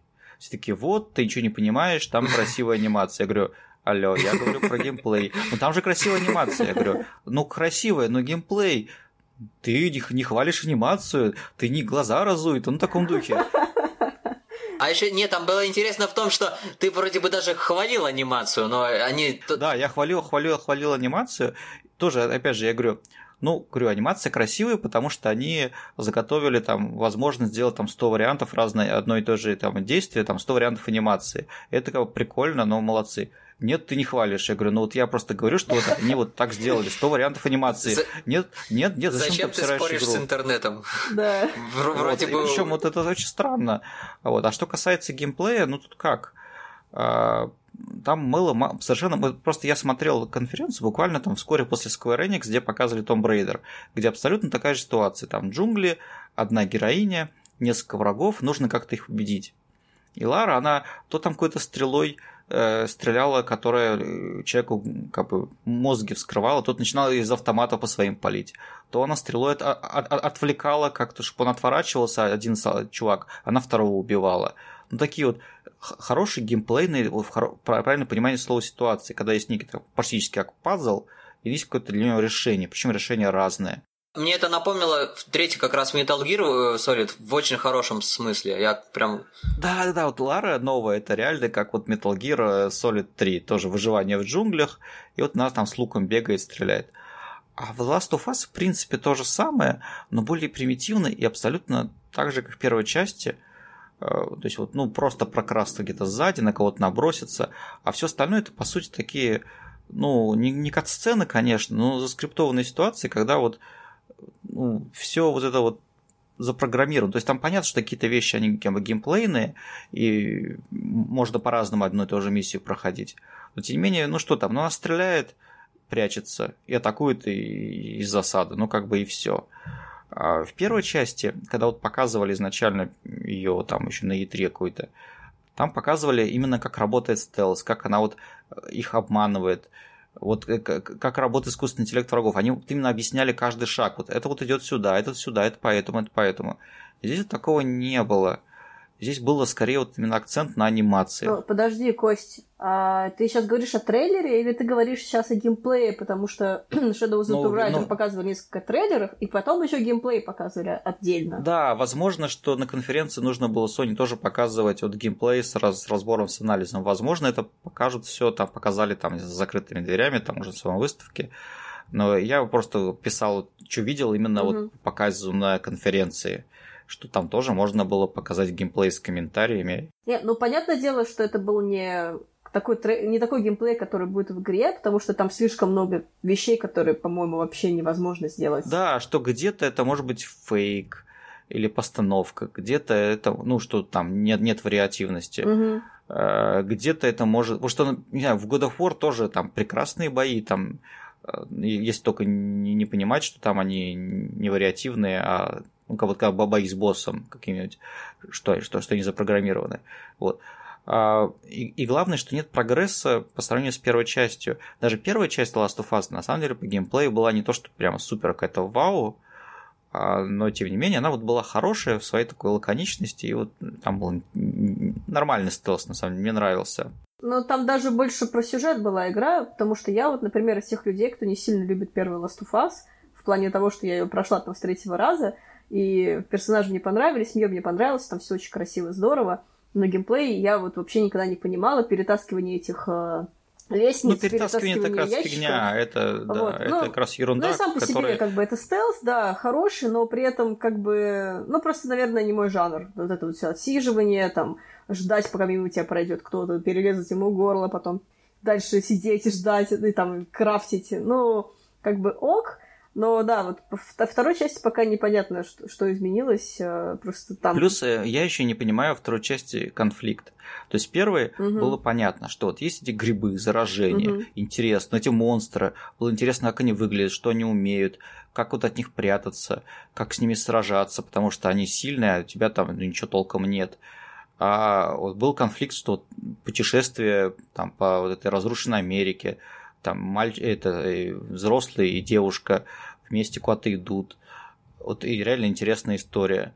А, там понятно, что там какие-то вещи, там уже спойлеры, там до, до них, но, но, но уже из трейлеров было понятно, как бы завязка и конфликт. А здесь а, героиня почему-то сражается с какими-то людьми. Но мне не интересно, есть много игр там, где людей надо убивать. Я хотел бы скорее вот опять же с какими-то зараженными сражаться не очень понятно, вот зачем она идет там, за кого она мстит, почему она такая злая. А, конечно, возможно, это сюрприз, который приберегают до как бы, релиза, но, но мне вот этот контраст между балом, где она там обнимает, целуется, и потом вот э, вся эта история с геймплеем, где она очень жестокая, мне непонятен. Там, возможно, она там мстит за эту девушку, но сказали бы лучше об этом прямо. И если, например, она мстит за нее, пусть покажут, как она ее там полюбила, за что, в, в чем вообще вот у них отношения. Пока это выглядит как просто некие вот два трейлера никак друг с другом не связанные, да еще и сделаны для того, чтобы вот все обсуждали эту сцену с поцелуем, mm-hmm. а не для того, чтобы все обсуждали их отношения. По поводу вещей, которые прям созданы для того, чтобы какую-то реакцию вызвать, все-таки я не ханжа, но сцены насилия, с ними что-то был немножко перебор. Э, и тут даже заставил задуматься не сами сцены насилия, а то, как на них публика в зале реагировала. То есть там э, рубанули э, человеку голову там с нескольких разов, там все, кишки, кровь, это, э, и народ в зале такой «Ура! Вау! Круто!» То есть это заставляет просто задуматься даже. Это не видеоигры, не прочее, а то, как вот в принципе, насилие в медиа воспринимается. Я, я знаешь, что скажу? Угу. Вот про насилие я вот, ну, я всегда защищал игры от всяких идиотов, которые ругают игры за насилие. Мне всегда нравились всякие игры, там бошки отрубать и так далее. Но одно дело, вот как, например, в Mortal Kombat отрубают бошки, или как в Fallout даже, когда вот в режиме там кровавости. А, все это так сделано, чтобы это было понятно, что это такое вот немножко трэш угара, веселуха все немножко не по-настоящему, нереалистично. То есть так немножко, немножко нарочито, и вроде как тебе весело, там кайф, там шоу.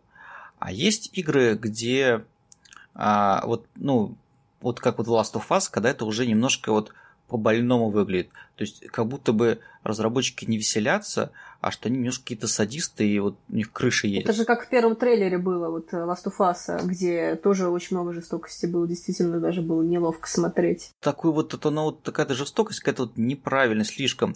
Вот если на те фильмы, серия Grindhouse, кажется, а. вот Мачете, и вот бомж с дробовиком. Вот мачете, там насилие веселое, они вот такое ощущение, что ну, знают меру и вот делают красиво, весело, классно. А бомж с дробовиком, это вроде фильм похожий, тоже вот бомж всех мочит, там, кровь, кишки, но там это выглядит как-то по-больному, и где-то в середине я просто его выключил, потому что не смог смотреть. Это как-то вот, вот, вот не так, вот как-то вот, ну, не знаю, некомфортно, дискомфортно. И вот здесь вот Last of Us вызывает похожие эмоции. Я думаю, сейчас мы так медленно перейдем вообще на обсуждение фильмов Трома, и вообще у нас будут не невкусные картриджи, а какой-нибудь клуб трэшовых э, фильмов Б, хорроров. Я только за. Автопик. Да. Автопик, да.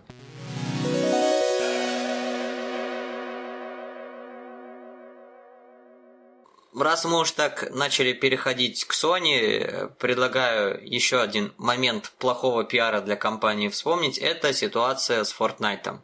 То есть Fortnite после всяких утечек, слухов, все такого выжил таки на Switch. Все, все рады, все довольны, кроме тех, кто успел поиграть в Fortnite на PS4. Потому что Э, Sony навеки поставила на их аккаунт Epic метку, что он играл на PS4, и теперь ему э, нельзя заходить с этого аккаунта на Switch, ну и на том же Xbox One. То есть я а, не знаю... Подожди, подожди. А, вроде как можно играть, если у тебя привязана комп PS4, ты можешь играть еще на мобильнике. Ты можешь играть на ПК и на мобильнике? На ПК, на PS4, на мобильнике. Но нельзя играть на свече. На Xbox One не знаю. Вроде, насколько я понимаю... Да, Xbox One тоже нельзя, да. Да, но Xbox One это не сильно особо кого возмутило, насколько я понимаю, потому что, ну, пересечение между людьми, которые просто так переходят с PS4 на Xbox One и туда и обратно, оно мало. А вот с PS4 на Switch это как раз вот такая пара, которая дополняет друг друга. И когда видим, что Sony вот так вот просто э, стопорит, то есть все уже свыклись к тому, что она не дает кроссплей. Уже плюется сквозь зубы, сквозь слезы. Ну ладно, хрен с тобой. Но то, что она просто удерживает э, тех, кто поиграл на своей платформе, это, конечно, подло. Особенно в этом плане меня сегодня поразило. Э, Джим Стерлинг показал скриншот, похоже, американского э, PS Store, в котором на первой же странице, типа, о, все, скачай Fortnite. То есть они, видимо, нашли шумиху mm-hmm. и решили, ага, да, давайте мы сейчас да. под А там, а шумиха действительно началась. То есть все американские каналы, издания, непрофильные вообще даже, это сейчас обсуждают. Потому что Простите, Fortnite это сейчас самая как бы, трендовая, самая популярная видеоигра. И Sony тоже игрок серьезный, и Nintendo тоже игрок серьезный. Так что шумиха поднялась, конечно, серьезная. Ну, мне кажется, что тут как бы Sony в своем праве на самом деле. Ну, она... Она не хочет э, давать конкурентам возможности э, как бы развиваться. Ну, конкуренция нормально. То есть это как бы неприятно, конечно, для игроков, Потому что, ну да, есть люди, которые, у которых есть и PlayStation 4, и Switch, они хотели бы играть и там, и там. А, но с другой стороны, ну, как бы, ну, это как вот, я не знаю, Apple выпускает типа это самое только лайтнинги э, кабели и не как бы, как бы допускает лишнюю совместимость там с Android системами не знаю, нормально. Другое дело, с точки зрения пиара, поведение Microsoft в данном случае, которое разрешает кроссплей, более хорошее. Ну, Microsoft в догоняющих, да. Но о нем никто не говорит, все говорят о том, что Sony плохая. Да, да, да. Ну, говорят, что Sony плохая. Ну, как бы да. То есть тут вопрос вот именно в балансе, что Sony этим приобретает и что она теряет. Наверное, теряет на больше, потому что строили шумиху, скандал но заранее это было прочитать сложно. Тем более, все-таки кроссплей такая вещь, которая, которой там мечтают там, десятилетиями, которой до сих пор толком как бы нет. И вроде как это не то, чтобы вот что-то такое стандарт, который всем нужен. А, это хоть на самом деле похоже на регион лог, который годами, годами, годами был, и только вот не так давно его начали отменять наконец. Ну, простите, если уж даже Nintendo перешла это, переступила через себя и сняла регион лог, то Sony надеюсь, что все-таки что-то сделает по этому поводу. Но, с другой стороны, вот то, что сейчас Sony делает, это самая соневская вещь за долгие годы, которую я только видел. То есть, потому что не забываем, что перед нами компания, которая э, там в 2000-х э, печально славилась там memory стиками, форматом ATRAC, э, DRM на CD-дисках и всем таким прочим неприятным. То есть, все постоянно плевались, но понимали, что это Sony, и это, такие подобные шаги она будет делать всегда, в принципе, потому что это Sony. Но вообще надеюсь, да, что это все раз это исправится, потому что я реально, как я говорю, я подсел уже на Fortnite, мне прям очень понравилось, я уже и Battle Pass купил, и играю во все. А, ну, кстати, в плане кроссплея, э, тоже даже там не все так хорошо, потому что, допустим, я не могу просто взять и подключиться к общему лобби с Xbox One. То есть я должен там же только с э, теми, кто, у кого тоже Switch можно играть. Нет, там можно играть с теми также, у кого есть ПК, мобильники, там Xbox, но для этого ты должен э, играть вместе с другом, у которого эта платформа есть. То есть, э, чтобы выйти в Xbox лобби, тебе нужно подключиться а, к другу. должен друг пригласить к себе в лобби, да? И да, да. Угу, и то же самое, допустим, с ПК, э, причем ты попадаешь в ПКшное лобби, и, понятное дело, тебя там со свечом, с контроллером не очень жалуют. И, ну, наоборот, но с другой стороны, наоборот, э, если к тебе мобильник подключат, мобильник подклю... э, попадет в консолевское лобби. Ему тоже нехорошо не, не хорошо будет. То есть там такая градация трехсторонняя. Э, ну, блин, игра хорошая. Единственное, конечно, что показывает, что все-таки Switch не самая супер мощная платформа, Я очень люблю в ней снайпером быть. Я вот прям самое по мне то построить какую-нибудь вышку, это засесть с ней снайперком и со, снайперкой и стрелять. И на дальнем расстоянии люди выглядят вот просто как какие-то размытые анимации из какой-то вот реально PS1 игры. Эм, то есть, ну, печальненько немного. Я вообще могу сказать, что Fortnite выглядит довольно печальненько, ну, как бы, по сравнению со всеми остальными платформами, ну, очень мыльно выглядит, конечно. А, я, правда, не играла на телевизоре, ну, может, в доке есть ну, ситуация немножко улучшается, но в портативке... Не, привыкнуть, конечно, можно, но такое чувство, что она хуже, чем на мобильниках выглядит, вот честное слово. У нее там динамичное э, разрешение, но оно очень сильно прыгает. То есть в телевизоре, насколько я читал Digital Foundry, оно прыгает от 900p до чуть ли не ну, стандартного качества, там, 480 или в этом роде. И оно очень ты часто... Даже, ты даже не хотел сказать это вслух, да, 480 Да, да, мне аж, мне аж стыдно стало. Да. И, да, и текстуры там тоже прям ты чуть ли не вот подошел к стене и только вот под, постоял, посмотрел да кошмар, на нее. я же тебе говорю, да. кошмар. Ну, не... можно привыкнуть, но но... Ну, у, у меня лучше ничего нет другого пока что. Ну да. И да. игра все-таки веселая, все-таки интересная. Он с друзьями это играем да, регулярно. Никто не говорит, вечера. что игра плохая. Я просто говорю о ну, технической реализации этого порта. Ну, блин, что есть, что есть. Все-таки не надо Но, забывать. видимо, просто ну, по-другому было сделать никак. Все-таки там довольно большая карта, и там много чего нужно прогружать и так далее. Возможно, это послужило тем фактором, чтобы чуть-чуть э, снизить качество вот именно и текстур, и разрешения, и вот это вот, вот эффект замыливания, потому что как только я включила игру, даже в меню было ощущение, что реально очень сильно замылили. Когда уже полетел э, этот, э, как его, автобус, Геймплей?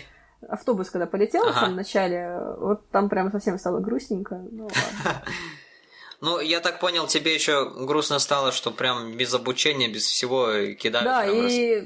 да. Ну, я до этого Fortnite не играла, поэтому мне было бы здорово, если бы мне хотя бы рассказали, что тут, как тут надо делать, на что нажимать, э, в чем вообще смысл. А так, по сути, ты, тебе приходится самому э, все понимать, куда нажимать, как строить, что строить, и вообще в чем смысл игры. Нет, понятно, что такое батл э, рояль, и что там не секрет, но вот чисто геймплейные какие-то механики, какие-то, ну, какие-то вещи, о которых, в принципе, можно было бы объяснить хотя бы в каком-нибудь коротеньком 30-секундном а, или минутном ролике, или просто тебя кидают на поле, и, ты, и тебе говорят, что делать последовательно, это было бы проще в плане понимания игры, потому что, ну, у меня реально было ощущение, что меня кинули, вот как вот, когда учат плавать, тебя вот кидают, и все, ты там барахтаешься, и вот пытаясь не умереть, вот это то же самое вот в Fortnite.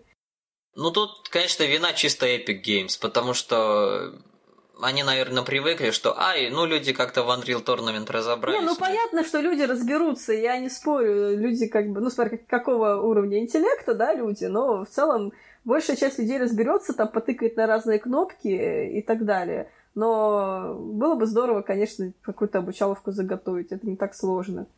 Это да, но, увы, это, наверное, немножко не в философии эпика. Ну, это и в целом игра такая очень ПКшная. То есть она на консоли смотрится немного странно, с этим, с менюшками всякими вылезающими. Ну да. Из... Да. А, ну, в итоге я доволен. Но я вижу, Крис, очень регулярно по списку друзей ты на другую условно-бесплатную игру подсела. Э, расскажи немного о впечатлениях о Fallout Shelter. Ну, я просто до этого в нее вообще не играла.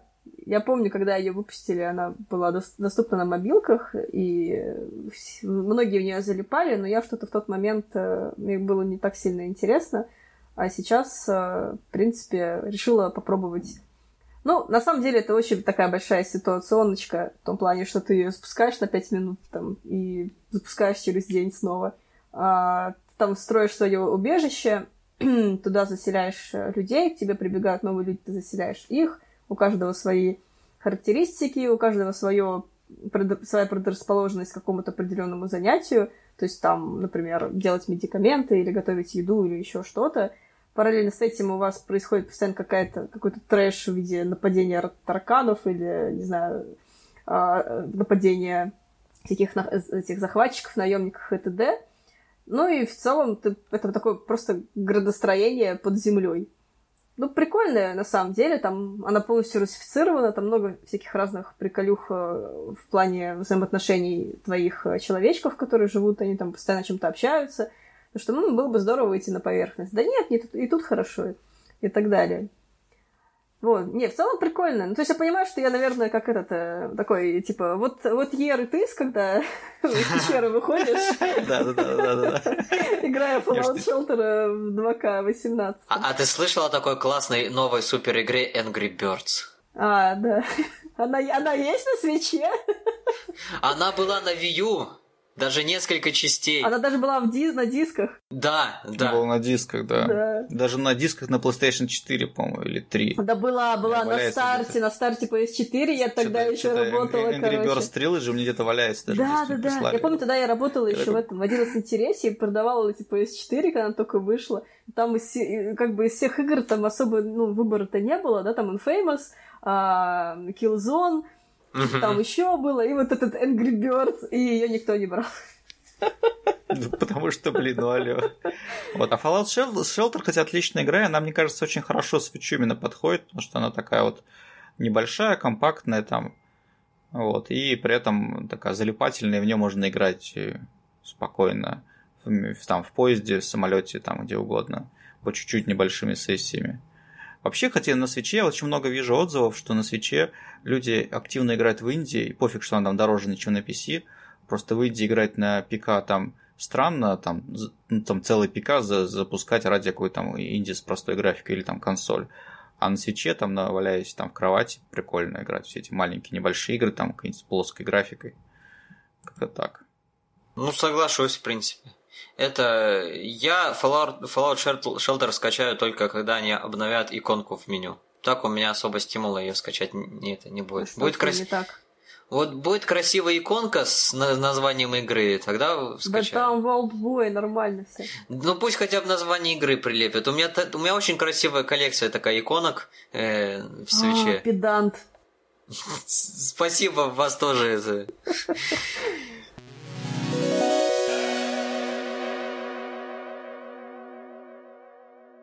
Ну, предлагаю сейчас тогда уж э, обсудили, в принципе, все, что э, было у Nintendo и не только у Nintendo на E3. Предлагаю обменяться впечатлениями о других презентациях, которые на выставке были. Кому какая презентация больше всего понравилась? Ну, не знаю, мне понравилось э, Microsoft, потому что там был Devil May Cry 5 О, Киберпанк, но обе игры я буду играть на PlayStation 4, поэтому это немножко странно. Вот, а у PlayStation презентация была такая, ну, ровная, хорошая, ожидаемая. Я вот Ghost of Tsushima буду играть, конечно, тоже. И вообще, на самом деле, я во все, что там PlayStation показывал, буду играть. Last of Us тоже. Kingdom Hearts 3. Kingdom Hearts.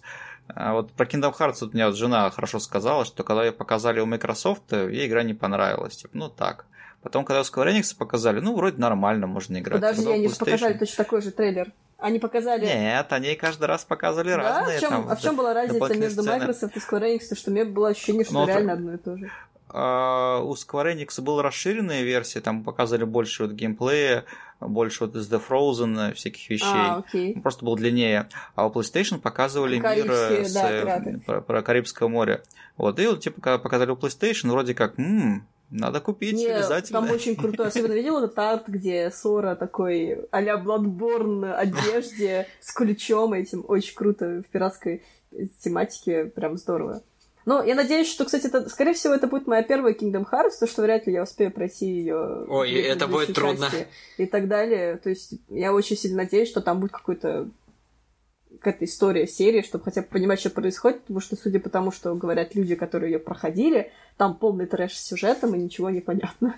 Сразу А, что говорю, трэш. нет, нет, не, не ожидай. Просто, просто ты не будешь не понимать ничего. Я в, Ничего, я в First да, by Sleep да. ничего не понял. Мне очень понравилась игра, но нифига не понял по сюжету. Да, да. Ки- Kingdom Hearts же просто много спин и во всех сюжет очень какой-то сложный, мощный.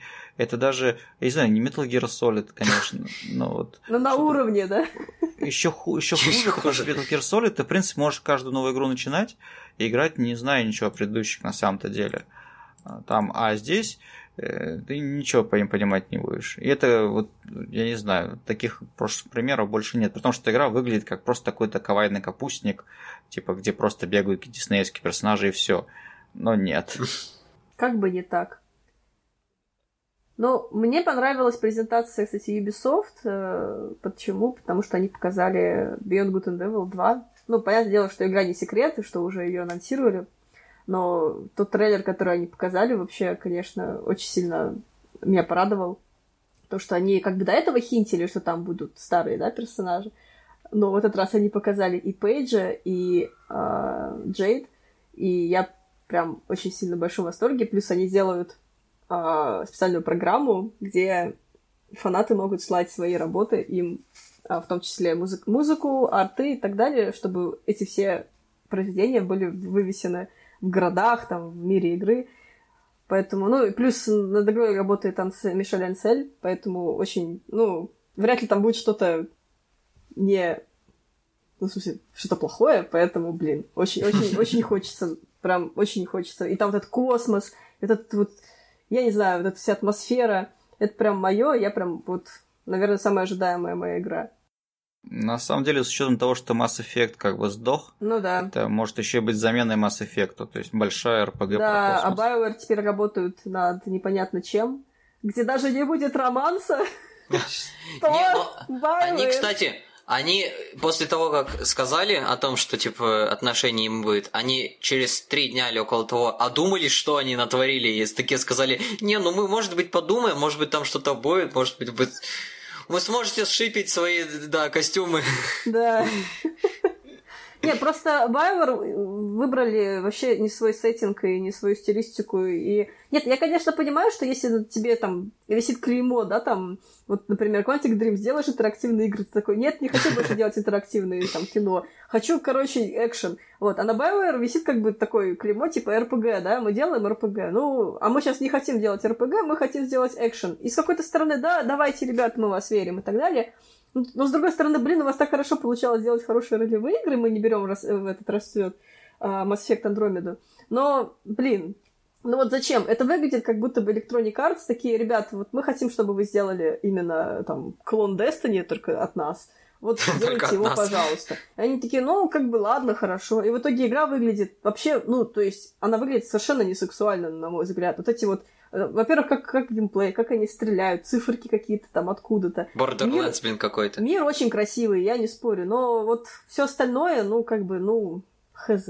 Короче, вы такие козявки разобрали две самые бомбические презентации, поэтому я о своей любимой уже презентации рассказать не смогу, поэтому буду рассказать о самой, самых плохих. Начи, начинается, конечно, все с EA. Просто я очень хорошо, что тогда это в тот день как раз э, получил права, получил зарплату, выпил, и вот если бы я не выпил, то я бы выключил эту презентацию совсем. Да. Ты, кстати, можешь сказать о любим... а, это еще одной любимой презентации, это Devolver Digital. Там же вообще трэш творился.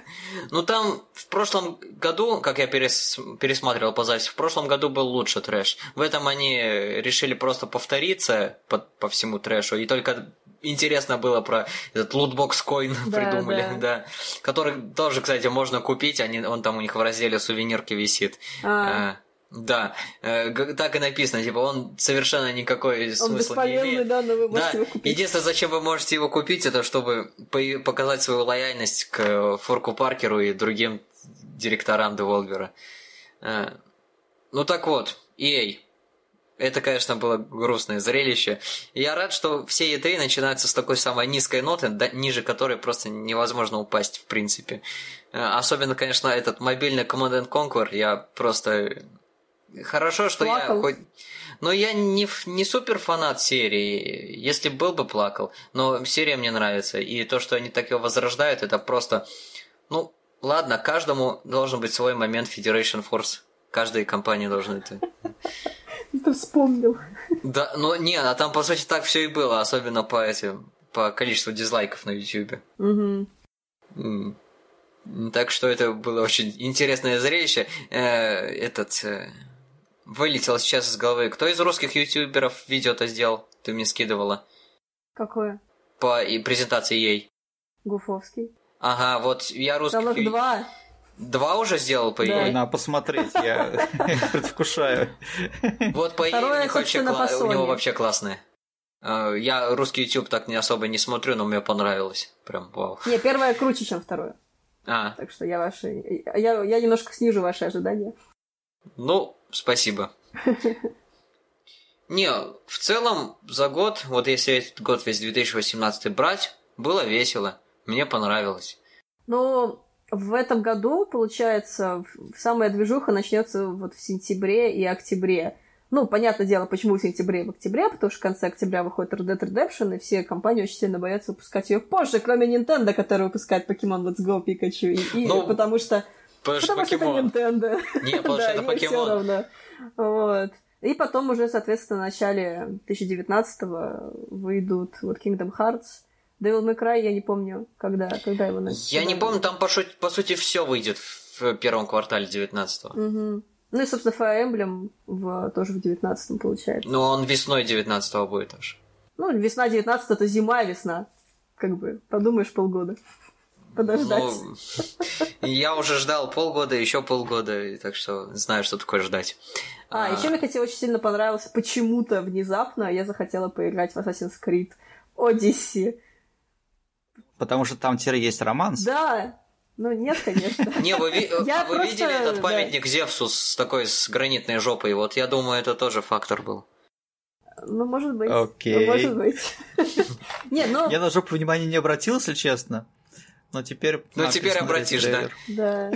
Не, не я... просто она очень, она очень красиво выглядит. Она выглядит вот э, что-то на уровне, даже не знаю, вот больших э, РПГ от BioWare, только не Bio, то есть только не РПГ. Да, да, да. На самом деле Assassin's Creed это теперь РПГ вместо BioWare, потому что здесь есть выбор, здесь есть э, там прокачка, вот характеристики, уровни, и вот вся вот эта еще механика Assassin's Creed. Это на самом деле вот РПГ вот нового поколения, mm-hmm. который заменяет там и Dragon Age, и, и все, все подряд. Что классно. Мне в целом нравится направление, которое серия взяла после своего передыха, начиная с Origins. Э, то, что они теперь выкинули, как я понимаю, всю эту Марокко с Анимус и всем таким, тамплиерами и прочего, и сделали, начали делать просто хорошие исторические игры. То есть я, допустим, очень надеюсь, что вместе с Odyssey выйдет такой же обучающий спин или отдельная бесплатная игра, как и вышла с Origins, чисто по истории Греции. И надеюсь, что следующие игры тоже классно какие-нибудь исторические периоды возьмут. Ну, кстати, к слову о серии, вот у меня коллега на работе очень сильно любит ее, и он, наоборот, расстраивается, что они убрали все эти элементы с анимусами и восстанием, и современным миром, и просто там углубились в игру, да, там, в прошлом. Да нет, на... я не знаю. Мне наоборот радостно, что у нас есть AAA игра про древнюю Грецию. То есть сам такой, сама идея а, в нашем мире, в котором все еще преобладают разного рода шутеры, в там, Второй мировой-космическая фигня, э, это радует. На самом деле, вот я ожидал, что Nintendo может выиграть эту E3, просто потому что все остальные компании выступили там средние, не очень. То есть, если бы Nintendo показала бы еще 2-3 хорошие игры, можно было бы сказать, что Nintendo лучшая конференция, Switch всех рвет и так далее. А так в итоге немножко все вот не стали вступать в битву, которую могли бы выиграть, что зря. Ну, вот как-то так. Я немножко противоположного мнения, потому что Microsoft и Ubisoft прям очень хорошо себя показали в этом году, и Nintendo просто было бы очень трудно переплюнуть. Я поэтому после просмотра их презентаций сразу же себе снизил ожидания, что, впрочем, и не зря было. Я думаю, в целях Nintendo не, не стояло как раз-таки кого-то удивить. Они снова играют каких-то аутсайдеров, хотя, в принципе, могли бы уже выходить на, на уровень да, своих конкурентов, но, видимо, все-таки нет. Но, опять же, возможно, что-то изменится, когда на, на пост вступит новый президент. Может быть, после этого следующая E3 будет уже в несколько другом формате, но тут только покажет время. Ну да, будем с оптимизмом смотреть в будущее. Ну а там уж и директов будем ждать.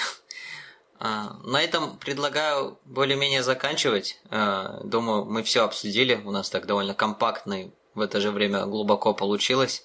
А, огромное спасибо тебе, Кость, что присоединился к нам, пришел, пообщался. Да, вам спасибо, что позвали. Всегда рады, присоединяйся. Хоть каждый день. Но он, пре- он преувеличивает. В смысле преувеличиваю? Каждый день подкаст писать? Серьезно? Ну, давайте только найдем, чтобы не я это монтировал, а так хоть Ага. каждый день. Всем спасибо, кстати, за комментарии. У нас тут очень классное событие произошло в жизни нашего подкаста. Нам дали галочку Прометея, огонечек Прометея. Поэтому последнюю нашу запись Кости увидела 20 тысяч человек. Поэтому, Костя, ты не должен разочаровать этих людей. Люди, не разочаровывайтесь. Вот. Спасибо большое, что заглянул к нам. Надеюсь, э, наши пути еще пересекутся каким-то Да, тем или иным так? образом. Да. Ладно, все, пока-пока. Всем пока. До свидания.